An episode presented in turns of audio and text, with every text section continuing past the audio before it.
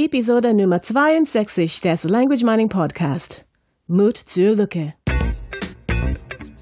Dies ist der Language Mining Podcast. Der Podcast mit den besten Tipps und Tricks zum Sprachenlernen von der Language Mining Company in Zusammenarbeit mit Radio Proton. Hallo, hier ist wieder der Carsten und die Katrina. Hallo Katrina. Hallo Carsten. Wir von der Language Mining Company denken uns immer wieder etwas Neues aus, damit unsere Hörer besser Sprachen lernen. Heute also der Mut zur Lücke. Genau, der Mut zur, das war jetzt meine Lücke. Ähm, es geht einfach darum, dass ähm, manche Menschen glauben, sie müssten immer das passende Wort haben zu einem bestimmten Satz, den sie jetzt gerade sagen wollen, zu einem bestimmten Thema, über das sie jetzt gerade sprechen. Und wenn ihnen dieses Wort fehlt, dann können sie die Sprache auch nicht anwenden. Und genauso ist beim Zuhören oder beim Lesen.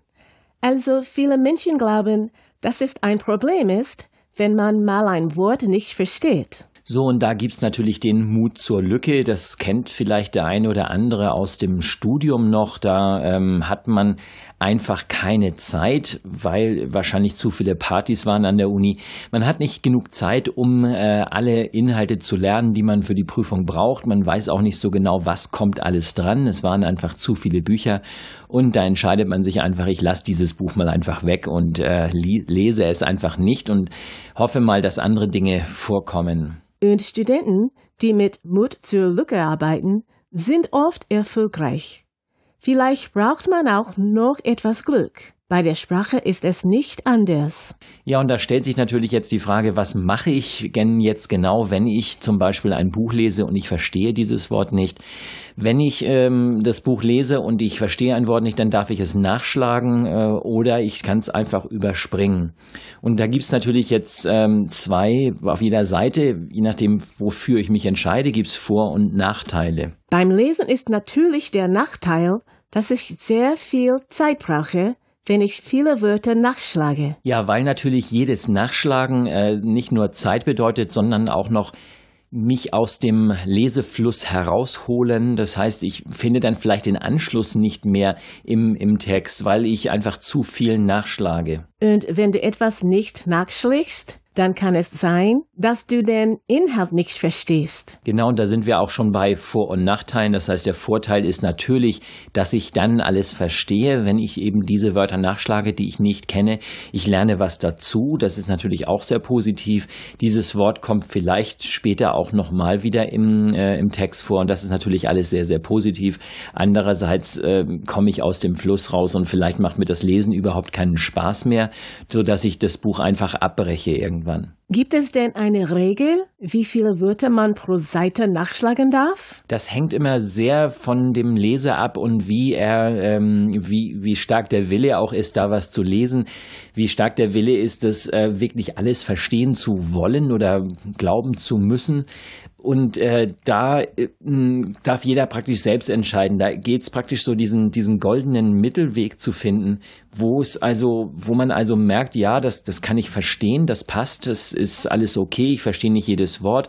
Und wenn das Wort dann irgendwie zum dritten Mal, zum vierten Mal auftaucht, dann, dann schlage ich es einfach nach, weil ich dann einfach sage, okay, das Wort ist jetzt schon so oft auch hier da gewesen, jetzt muss ich einfach sehen, dass ich, äh, dass ich das verstehe. Und wie ist es, wenn zu viele Wörter in dem Text sind, die ich nicht verstehe dann muss ich doch nachschlagen, oder nicht? Das ist richtig. Und hier ist natürlich klar, die, die Auswahl des Buches ist natürlich wichtig. Ganz am Anfang, dass ich mir äh, ein Buch nehme, was, sagen wir mal, so mehr oder weniger meinem Sprachniveau entspricht. Und ähm, da nehme ich natürlich nicht irgendwie hochgestochene Literatur und äh, kann auch einfach nur mit einem, äh, mit einem Kinderbuch anfangen, einem kleinen, kurzen Kinderbuch. Und die, das nächste Kinderbuch ist dann ein bisschen länger und, und so weiter und so fort. Immer Dinge, die mich auch interessieren, wenn ich überhaupt keinen Spaß an Kindern und an Kinderbüchern und so weiter habe, dann äh, ist das relativ egal. Äh, dann nehme ich einfach ein anderes Buch. Es gibt auch andere Bücher mit äh, einfacher Sch Sprache, also technische Bücher zum Beispiel, wenn ich mich mit dem Thema auskenne.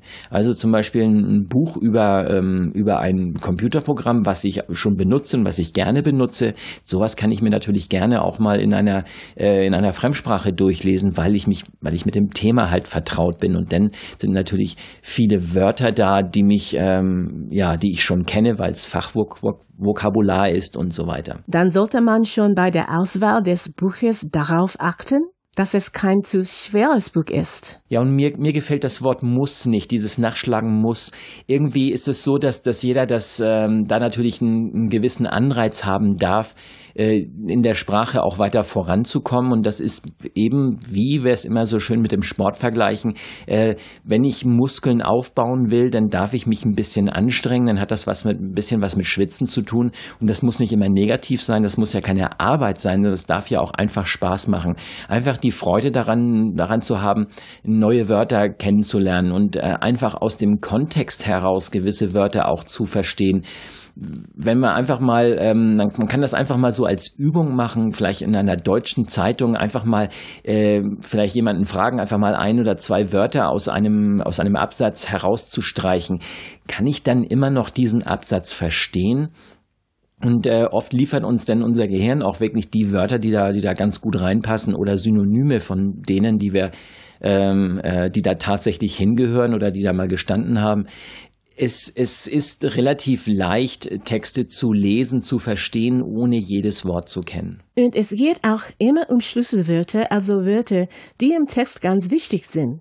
Diese Wörter darf man gerne nachschlagen. Ja, gerade ähm, gerade am Anfang, also wenn wenn das wenn das Buch beginnt, so das erste Kapitel, für so ein Kapitel würde ich mir in, in der Regel ein bisschen mehr Zeit nehmen, damit ich wirklich gut reinkomme. Dieses Kapitel auch da also gerne ein paar ein paar mehr Wörter nachschlagen und äh, auch gerne zweimal lesen oder wenn man irgendwie mit ein zwei Absätzen anfängt, dann diese ein zwei Absätze am nächsten Tag nochmal wieder, damit es wirklich klar ist, dass ich weiß, worum geht's denn überhaupt überhaupt, damit ich der, dem Buch folgen kann. Das macht Sinn, da am Anfang ein bisschen mehr so sozusagen Grundlagenarbeit zu leisten und dann, äh, damit man dann einfach besser reinkommt. Okay, das waren die Bücher. Wie mache ich es denn in einem Gespräch? Da kann ich ja nichts nachschlagen. Ja, eigentlich ist das äh, ganz ähnlich, denn hier ist praktisch der, ähm, der, der Gesprächspartner ist sozusagen mein Wörterbuch. Ich äh, darf mir natürlich überlegen, wie oft darf ich nachfragen.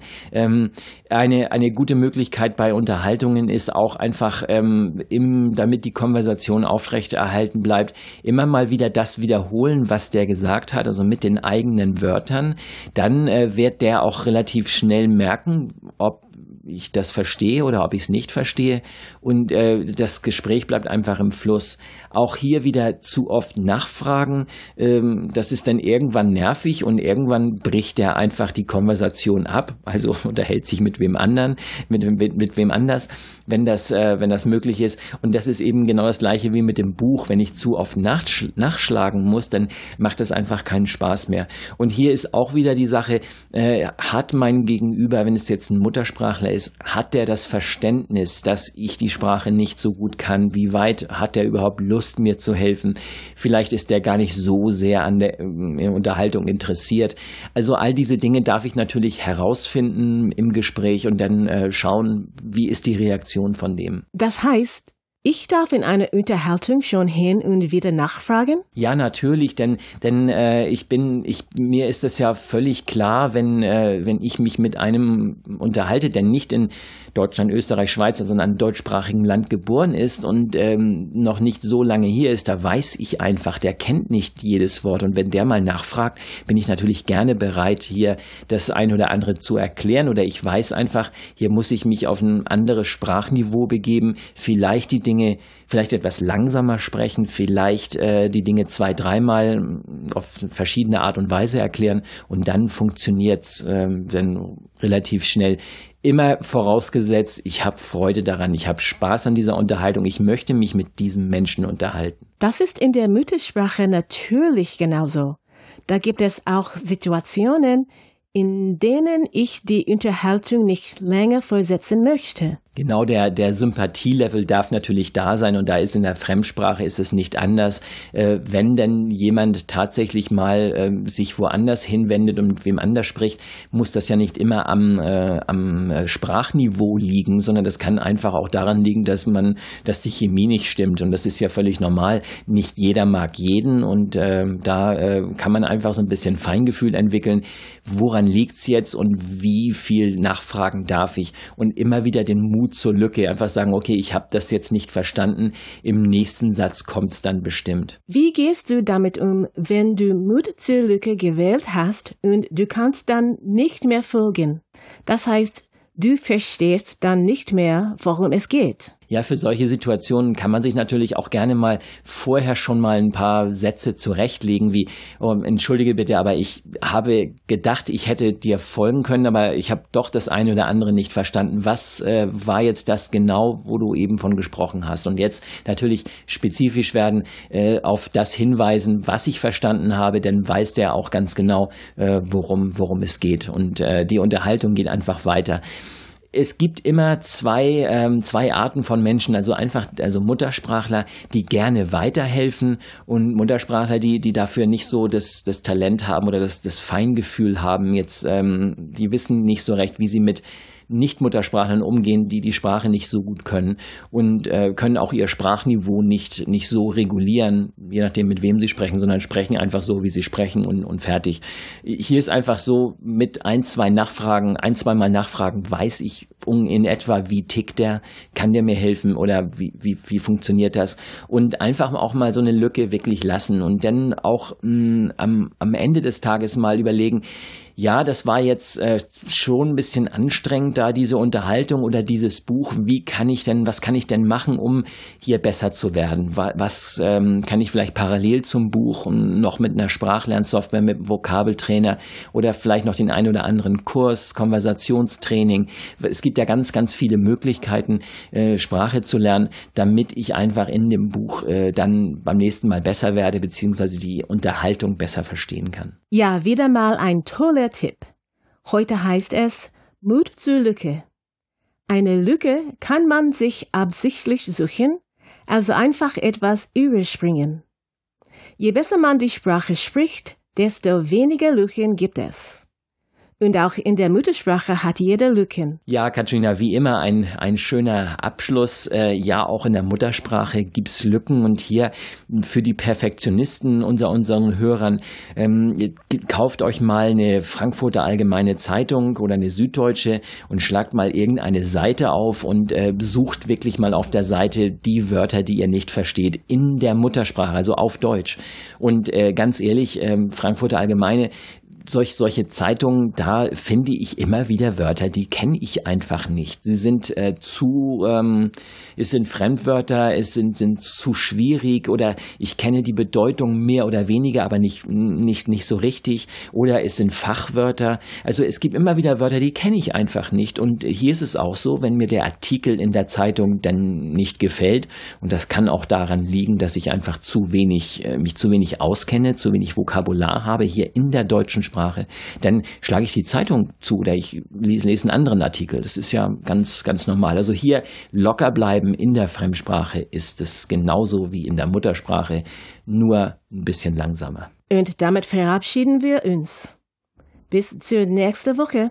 Das war der Language Mining Podcast mit Mut zur Lücke. Ja, von mir auch. Tschüss. Das war der Language Mining Podcast. Der Podcast mit den besten Tipps und Tricks zum Sprachenlernen von der Language Mining Company in Zusammenarbeit mit Radio Proton. Weitere Informationen finden Sie unter www.languageminingcompany.com und www.radioproton.at.